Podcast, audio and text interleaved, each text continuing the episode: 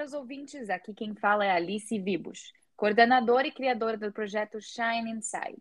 E hoje, eu e a Nayara Queiroz, participante do Shine Inside, falaremos sobre a comunicação não violenta. Para começar primeiro, a gente vai falar, vou, a gente vai explicar então da onde que surgiu a comunicação não violenta, o conceito. No início dos anos 60, durante o auge do movimento a favor dos direitos civis e contra a segregação racial nos Estados Unidos, o psicólogo norte-americano Marshall Rosenberg, ele atuava como orientador educacional em instituições de ensino que eliminavam então a segregação. O papel dele durante essa conturbada transição era ensinar então medidas e técnicas de comunicação. Então, nesse contexto, ele elaborou o método da comunicação não violenta ou CNV. Olá, pessoal. Meu nome é Nayara, sou participante do projeto Shine Inside e aluna do Instituto Van Ven. É, o que seria comunicação não violenta, né? É, bom, em seu livro, Rosenberg é, define a comunicação não violenta como uma abordagem da comunicação que compreende as, as habilidades de falar e ouvir, que leva os indivíduos a se entregarem de coração,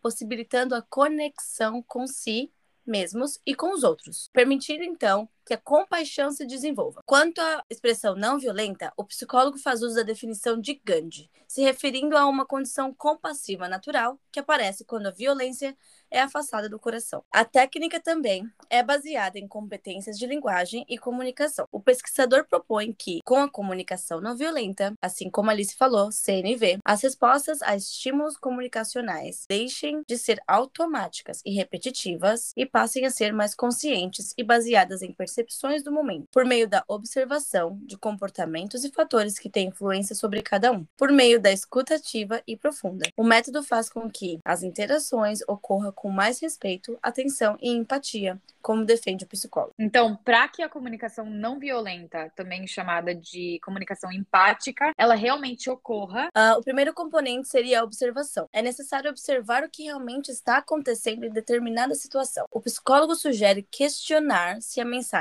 que está sendo recebida, seja por meio de fala ou de ações, tem algo a acrescentar de forma positiva. O segredo é fazer essa observação sem criar um juízo de valor, apenas compreender o que se gosta e o que não se gosta no que está acontecendo e no que o outro está fazendo. O segundo seria o sentimento. É preciso entender qual sentimento a situação desperta depois da observação. É importante nomear o que se sente, por exemplo, mágoa, medo, felicidade, raiva, entre outros. O psicólogo ainda afirma que é importante se permitir ser vulnerável, para resolver conflitos e saber a diferença entre o que se sente e o que se pensa ou interpreta. A terceira seria as necessidades. Então, a partir da compreensão de qual sentimento foi despertado, é preciso reconhecer quais necessidades estão ligadas a esses sentimentos. Rosenberg ressalta que quando alguém expressa suas necessidades, há uma possibilidade maior de que elas sejam atendidas, e que a consciência desses três componentes vem de uma análise pessoal,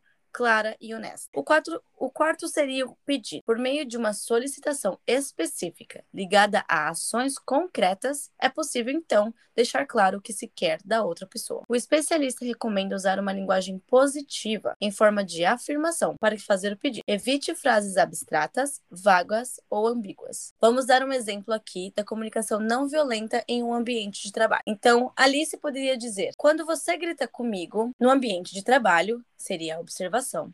Eu me sinto diminuída ou irritada. Sentimentos. Porque preciso sentir que sou respeitada e que meus colegas queiram me ajudar a me desenvolver. Necessidades. Você poderia me chamar para conversar em particular quando você se sentir irritado ou irritada comigo? Seria o pedido. A comunicação não violenta também pode ser usada no desenvolvimento da autocompaixão. O psicólogo ressalta que esse processo deve ser utilizado para se expressar de forma honesta, mas também para receber com empatia a mensagem do outro. É possível perceber que a empatia foi recebida quando há um alívio de tensão ou quando o fluxo de palavras acaba. Para isso, é preciso se fazer presente e escutar atentamente. O método também pode ser aplicado em relacionamentos pessoais, familiares, organizacionais, educacionais, em negociações, disputas e conflitos de qualquer natureza. Rosenberg exemplifica que a comunicação não violenta pode estabelecer relações mais profundas, tendo sido utilizada em comunidades localizadas em regiões de conflitos e tensões graves, como Israel, Ruanda e Serra Leoa.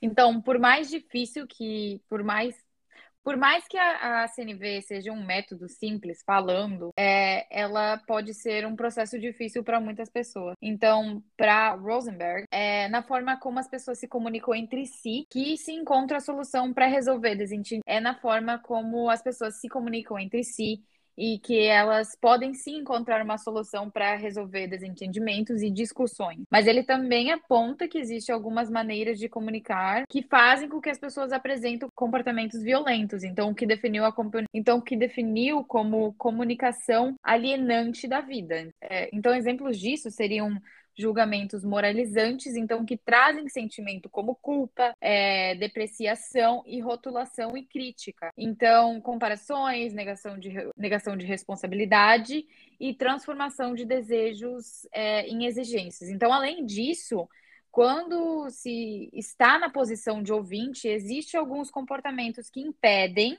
então, que as pessoas é, impedem as pessoas de estarem presentes o suficiente para conectar com a empatia. Então, são eles os impulsos de educar, é, competir pelo sofrimento, educar, consolar, contar história, ser solidário ou encerrar o assunto. E hum. a gente pode ter, aí a gente pode ter essa conexão com a depressão e a ansiedade, a comunicação não violenta pelos passos que a Nayara falou, pelos passos de observação, sentimento, necessidade e pedido. Como a gente vai fazer isso, Alice? É, quando a gente sabe que uma, uma pessoa na família, um familiar, um amigo, uma pessoa próxima a você está passando por um momento difícil que você pode achar que a pessoa está passando por um, sei lá, uma crise de ansiedade, crise de pânico ou depressão, a gente na sociedade atual a gente tende a julgar porque é isso o que a gente foi criado. A gente, desde os primórdios, desde muitos anos, séculos atrás, a gente sempre foi criado e educado a julgar as outras pessoas, mas isso está errado. Querendo ou não, isso pode muitas vezes agradar a saúde. Agra...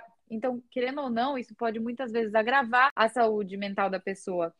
É... então, a melhor coisa, às vezes, é realmente observar os sentimentos da pessoa, é, os sintomas da pessoa e ver e realmente só às vezes ser um amigo que senta e escuta sem falar nada, ser emprestar o ouvido, é isso, deixar a pessoa desabafar e deixar a pessoa falar, porque muitas vezes é isso é apenas isso que a pessoa precisa, necessidade ver o que que ela tá que ela tá passando e realmente se colocar no lugar do outro, que é ter empatia. E ter essa noção de tipo, ok, a pessoa tá passando por um momento difícil, como é que eu vou poder ajudar essa pessoa? Sem criticar ela, sem colocar nenhum rótulo nela.